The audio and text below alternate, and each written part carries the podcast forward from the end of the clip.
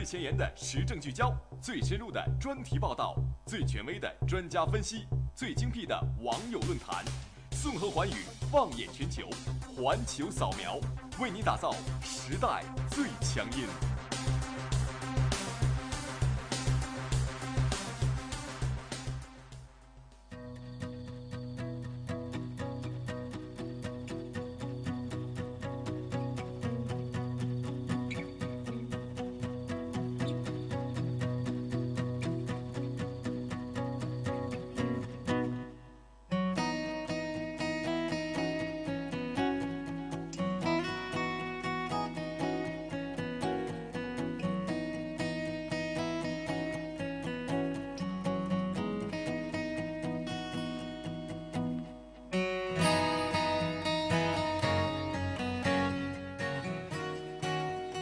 各位听众，你们好！现在您收听到的节目是每周日与您准时相约的环球扫描，我是主播小彤。昨天呢，尼泊尔发生了八点一级大地震，遇难人数也是急剧上升，而我们国家作为友好国，也第一时间的送去温暖的帮助啊。那让我们来一同为尼泊尔的人民祈福吧。今天我们要来。跟大家聊一聊的，就是一起嗯另一个国家的问题啊。我们的要闻点击呢，和大家一起分享的是关于中国与巴基斯坦全天候的友谊，也敬请期待接下来的节目吧。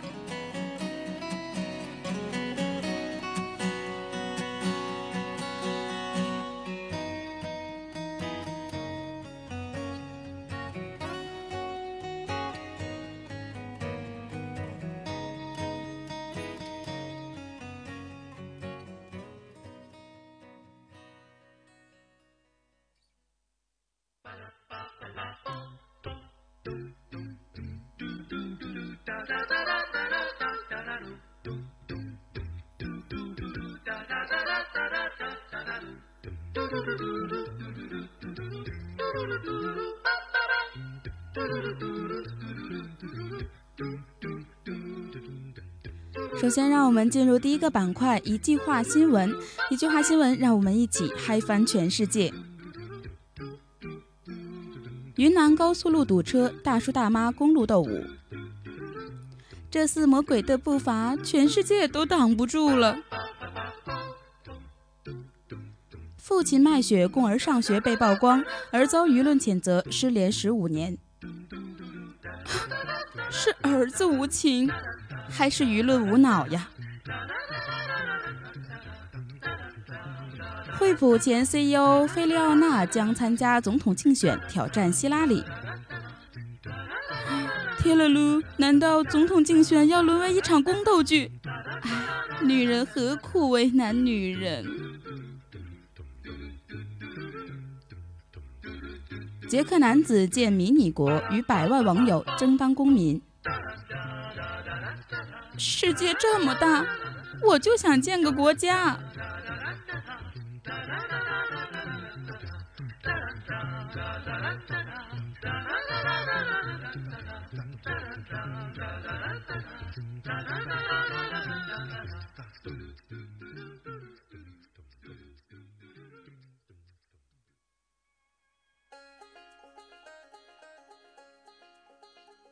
Well, it's snowing at your door.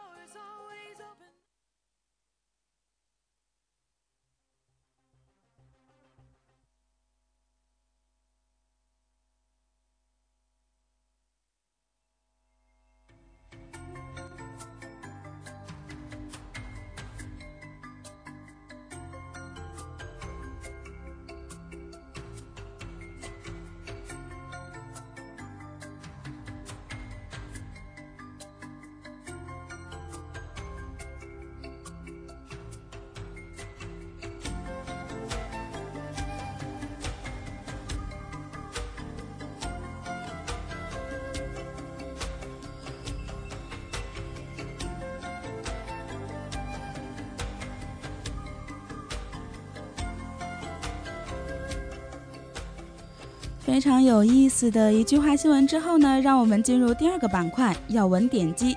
中国与巴基斯坦的全天候友谊。应巴基斯坦总统侯赛因和总理谢里夫邀请，国家主席习近平在四月二十号到二十一号对巴基斯坦进行国事访问。巴基斯坦是习近平二零一五年海外出访的第一站。在时代的推进下，中巴的传统友谊也需要注入新的内涵，并得到实质性的提升。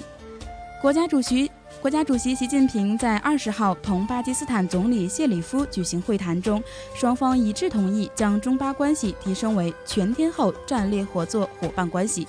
不断充实中巴命运共同体内涵，也强调说中巴要不断的充实两国命运共同体内涵，为打造亚洲共同体发挥示范作用。嗯，其实我国与巴基斯坦建交呢，始于一九五一年啊。两国的这种特殊的友好关系呢，也是在一九五五年的万隆会议上发生的。在那次会议上呢，我们的周总理会见了巴方的总理阿里，随后呢又去到巴基斯坦来访问，界定了一个中巴上面实质性的一个同盟关系。那其实，在二零一三年的时候，李克强也曾经访问过巴基斯坦，那个时候就已经呃有一个消息声称说，两国之间属于一种全天候的合作伙伴关系。啊，这个全天性的合作伙伴关系，我们已经有两次提到了。那什么样的一种关系才是全天候的战略合作伙伴关系呢？而且中巴为了发展到这样的一个伙伴关系，又有什么样的一个举措？那在接下来的节目中，我们将为大家一一介绍。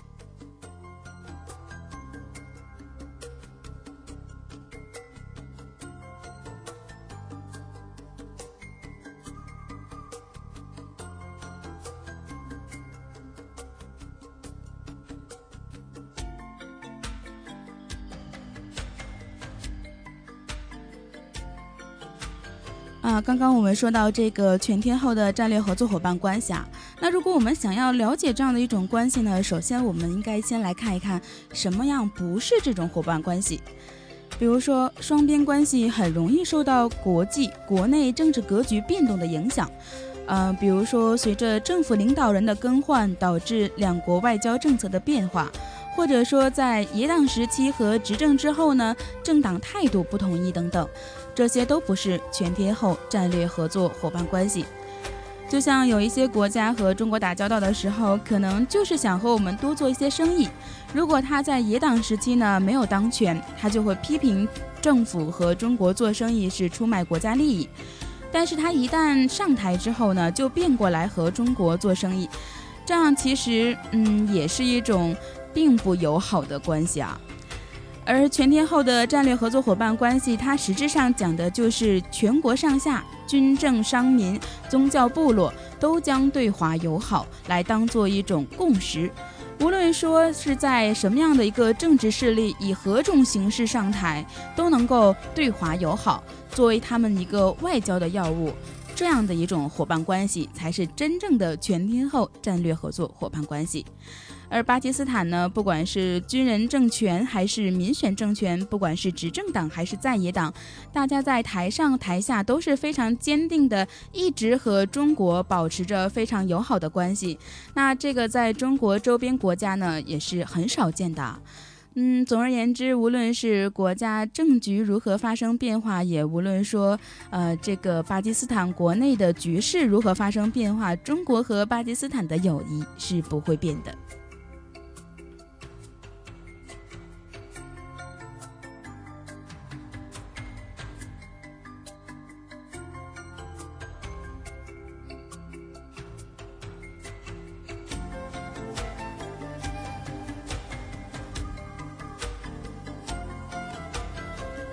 其实我们说，中国和巴基斯坦算是一种全天候的战略合作伙伴关系，而中国和其他国家都有什么样的关系呢？呃，例如有合作伙伴关系，像这个阿尔巴尼亚等等，就是一种互相尊重、求同存异的基础上，又有着合作和经济往来。嗯，还有包括像全面合作伙伴关系、战略合作伙伴关系，还有就是战略伙伴关系。当然了，还有包括比较嗯实质上实质上的一些，像是战略互惠关系啊，这样的一个分歧比较大，但是呢，需要增进政治互信来深化合作伙呃合作互利。就比如说日本国和我们之间的关系，就是一种战略互惠关系。还有像建设性战略合作伙伴关系，合作呢多于冲突，共同利益大于彼此的分歧，就像是美国。还有就是全面战略协作伙伴关系，协同进退，步调一致，就像是俄罗斯和我们的关系了。当然，最后一种关系就像巴基斯坦和我们一样，是全天候战略合作伙伴关系啊，什么时候关系都是杠杠的。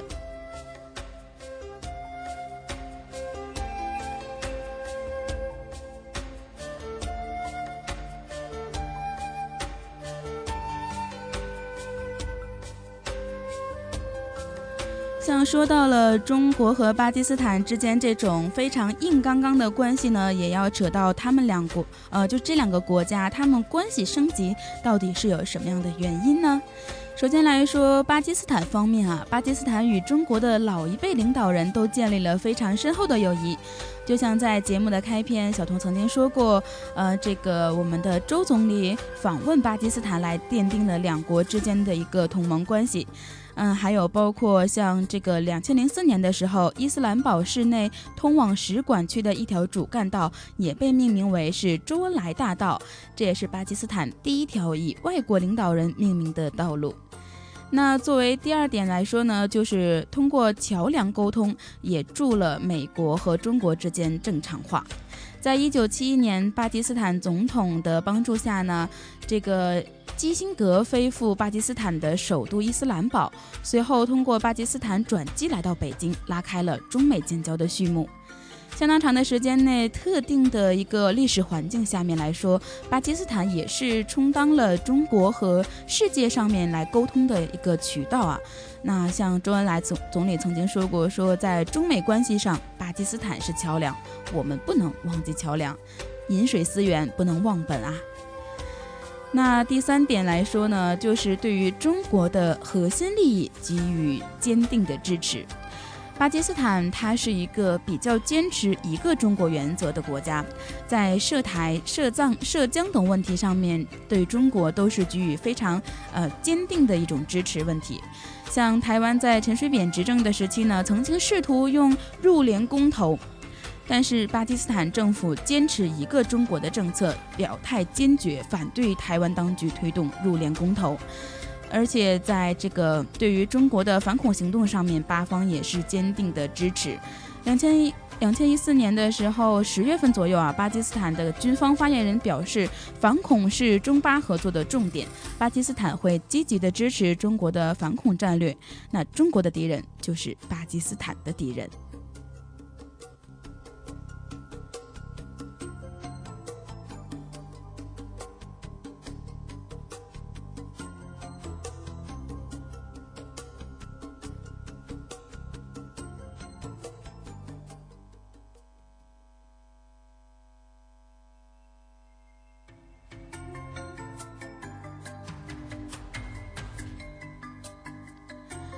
才说到了三点比较大的方面啊，那其实还有很多点，比如说像汶川地震的时候，向中国捐出了战略储备帐呃帐篷啊。在零八年，我们都知道汶川发生了非常大的特大地震，而巴基斯坦呢举全国之力为中国地震灾区筹捐帐篷。在伊斯兰堡装运帐篷时，巴方将战略储备仓库中的帐篷全部搬光了，这是什么样的一种关系啊？那还有包括像对中国不设防六百公里边境守军不足六十人，其实像我们来说的话，只有真正很亲信、很信任的人，你才能够对这样的人不设防，并且全心全意的帮助他。嗯，而且呢，像在这个第六点来说呢，就是你训练上万人特别安全部队保护中国工人。像我们中国有很多的人在这个巴基斯坦啊，比如说由于这个巴中经济走廊吸引到了很多巨大的投资，那巴基斯坦计划为巴中工，呃巴方的中国工人提供一种安全保障，设立特别安全部队，巴方的这个军官呢，将训练超过一点二万名人员加入其中。而巴基斯坦的驻华大使曾经表示说，巴方一直都是优先保护中国工人的。所以说，这样的一种非常硬刚刚的又互相很贴心的关系，怎么能不让我们之间的关系更进一步、更加铁呢？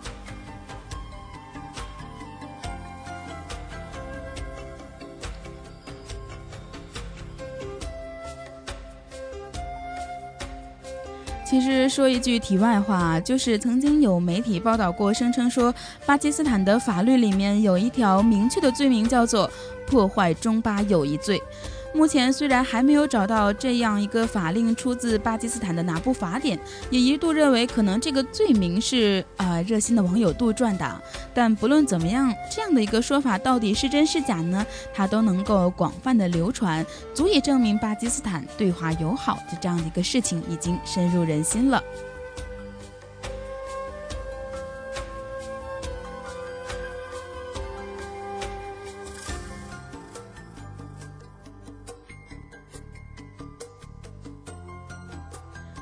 而中方呢，为发展这种全天候战略合作伙伴关系，也举行了非常多的一些关系的措施啊。比如说，像中方对巴基斯坦也超过了四百六十亿美元的投资。习近平主席此次出访的时候呢，也是引发了巴基斯坦当地专家学者的热议，掀起了全巴境内空前的中国热。中巴两国签署了超过五十份的合作协议，那协议内容都涉及到了关于交通啊、能源、农业、贸易、金融、卫生，还有媒体等各个方面。而习主席带来的价值四百六十亿美元的投资计划，无疑是最大的兴奋点。那第二点呢，就是关于推动中巴经济走廊。中巴经济走廊位于丝绸之路经济带和二十一世纪海上丝绸之路的交汇处，是一条包括公路、铁路、汽油还有光缆通道在内的贸易走廊，更是一带一路战略构想的重头戏。那中巴经济建设的时候呢，不仅为中巴关系的经贸往来以及人文交流创造了更多的便利，更将惠及到周边地区的发展。那习大大提出的这样的一个“一带一路”的愿景，不仅能够带动中国和周边国家的发展，更会带动亚洲、非洲以及欧洲的一个联系问题。呃，第三点呢，就是关于说解决巴基斯坦的能源危机，来促进就业啊。此次访问中，两国签署了十四个关于能源关系的协议，那预计为巴基斯坦提供八千兆瓦的电力供应。中巴两国关系不仅在很短的时间能源项目上有着良好的互动，而且也已经开启了非常长期的能源项目合作问题。嗯，比如说像呃，我们在这样的一个方面上可以解决像巴基斯坦这个电力设施比较老旧，这样无法承担如此大量的电力输送问题，我们帮助他们来解决他们这种输送问题。嗯，而且还有鉴于他们这种长期的供电不足问题呢，我们也主动的呃贡献出这样的很多的这个电力来供应他们的一个能源消耗问题，也是创造了更多的就业机会吧。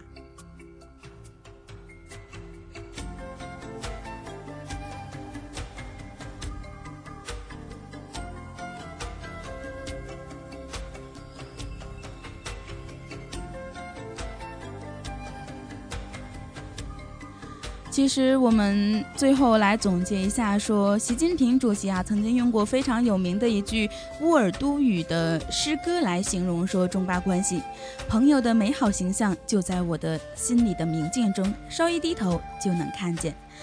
有网站针对中巴两国的民众做了调查，说选项中关于中巴关系你会想到什么？第一，铁哥们儿；第二，普通朋友；第三，没有什么特殊感觉。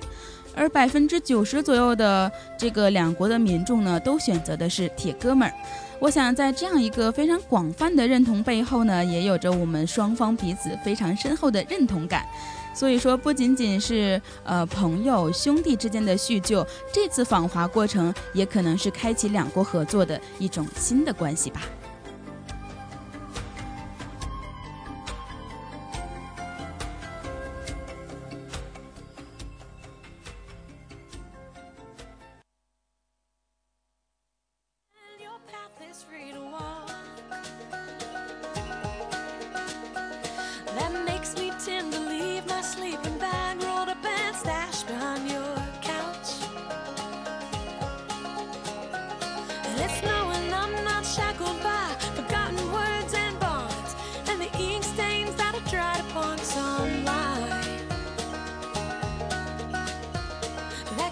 刚刚呢，我们聊完了中巴关系之后呢，马上进入我们的第三个板块——社会万象。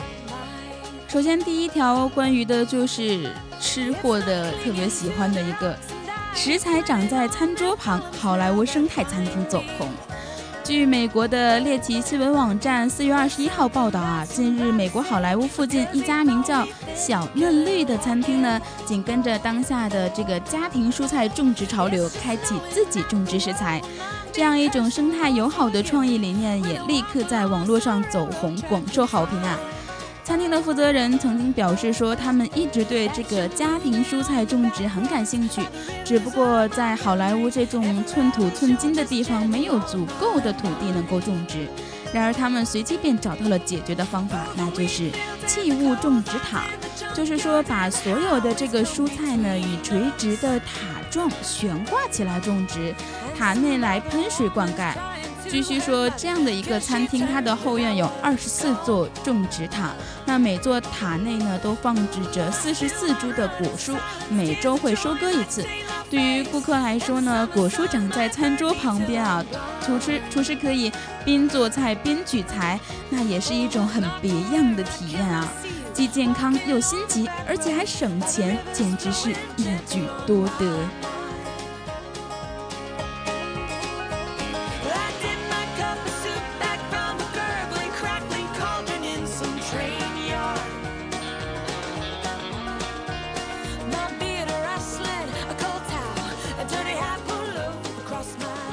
第二条呢，又是关于爱猫者的福利了。日本公司拟推出猫爪香气的护手霜，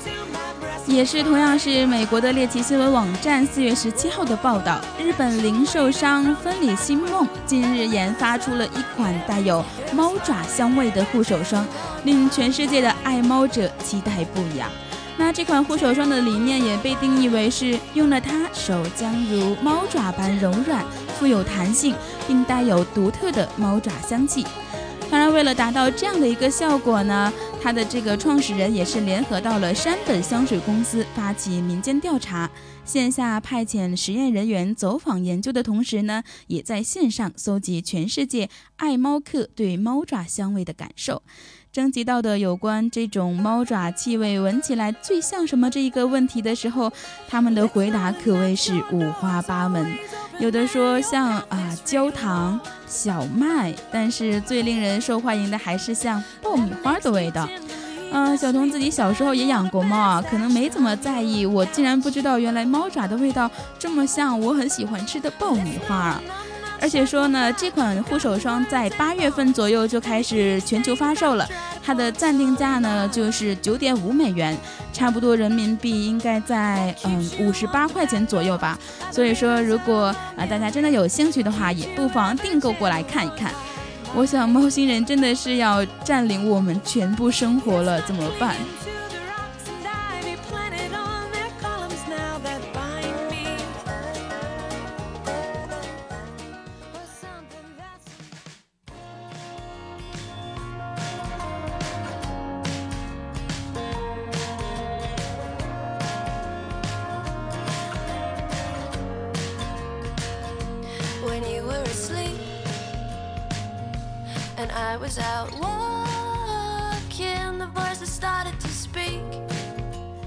嗯，非常简短但非常有意思的社会万象过后呢，我们又来进入到第四个板块，也是小童本人来说最喜欢的一个板块——世界地理。五个可以一天玩完的小国家，今天就来介绍给大家了。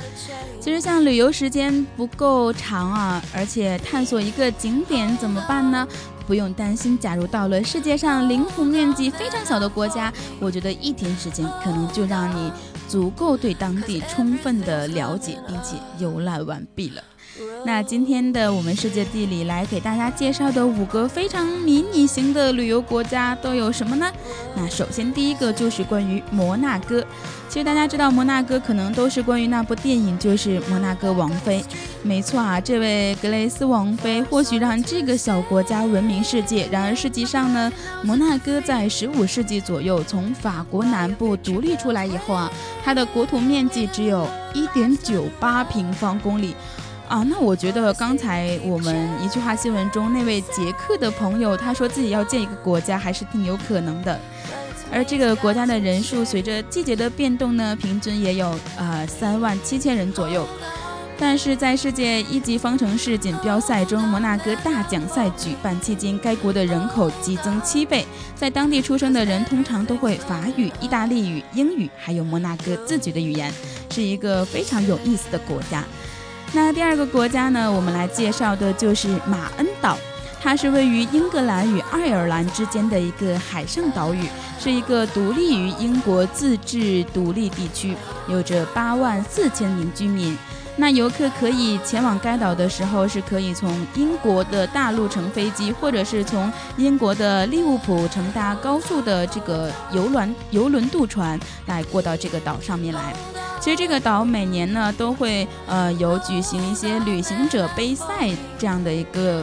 很高很高级的一个划船游戏吧。那有时候都会举起他们的旗帜，这样的一个活动，或者说是呃也可以骑摩托车来一个公路赛来说，都是很有意思的活动。也希望大家能够有时间有机会去到马鞍岛一试究竟。那第三个地方呢，就是关于直布罗陀，它是一个伊比利亚半岛南端沿地中海沿岸的一个狭长的小岛啊，也算是属于英国的领地吧。他们这个生活呢，可以乘坐缆车到山顶上欣赏美景，也可以跟生活在当地的野生猕猴做贴面礼。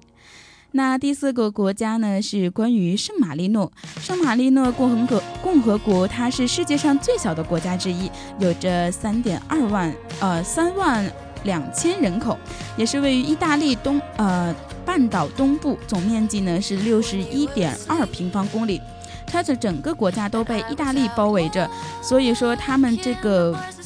国家呢非常受意大利的一个影响。不过，在这个圣马力诺的邮票呢，它只能在国内有效。比如说，如果呃你真的想要从那边邮一些明信片给亲戚朋友的话，可能就没有那么容易了。那第五个国家呢，就是列支敦士登。列支敦士登是欧洲中部的内陆小国，它是夹在瑞士和。奥地利两国之间的一个国家，而它也是唯一一个官方语言是德语，但是与德国却没有交界的一个国家，非常有意思。那如果有机会的话，大家真的应该去玩一玩。也许五一趁着心情好、有时间，就可以去这样的五个小国一试究竟，看看自己能不能够体验一点别样的风味了。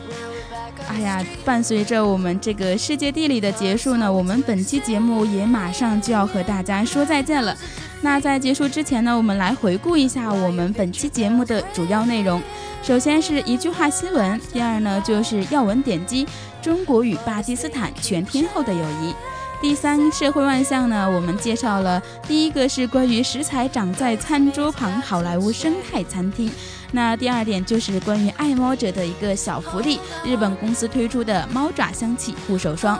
而我们世界地理呢，为大家介绍了五个可以一天游玩完的小国家，非常的有意思。而本期的环球扫描呢，是小童一个人为您带来的，希望您能喜欢本期节目。那我们下期再见，拜拜。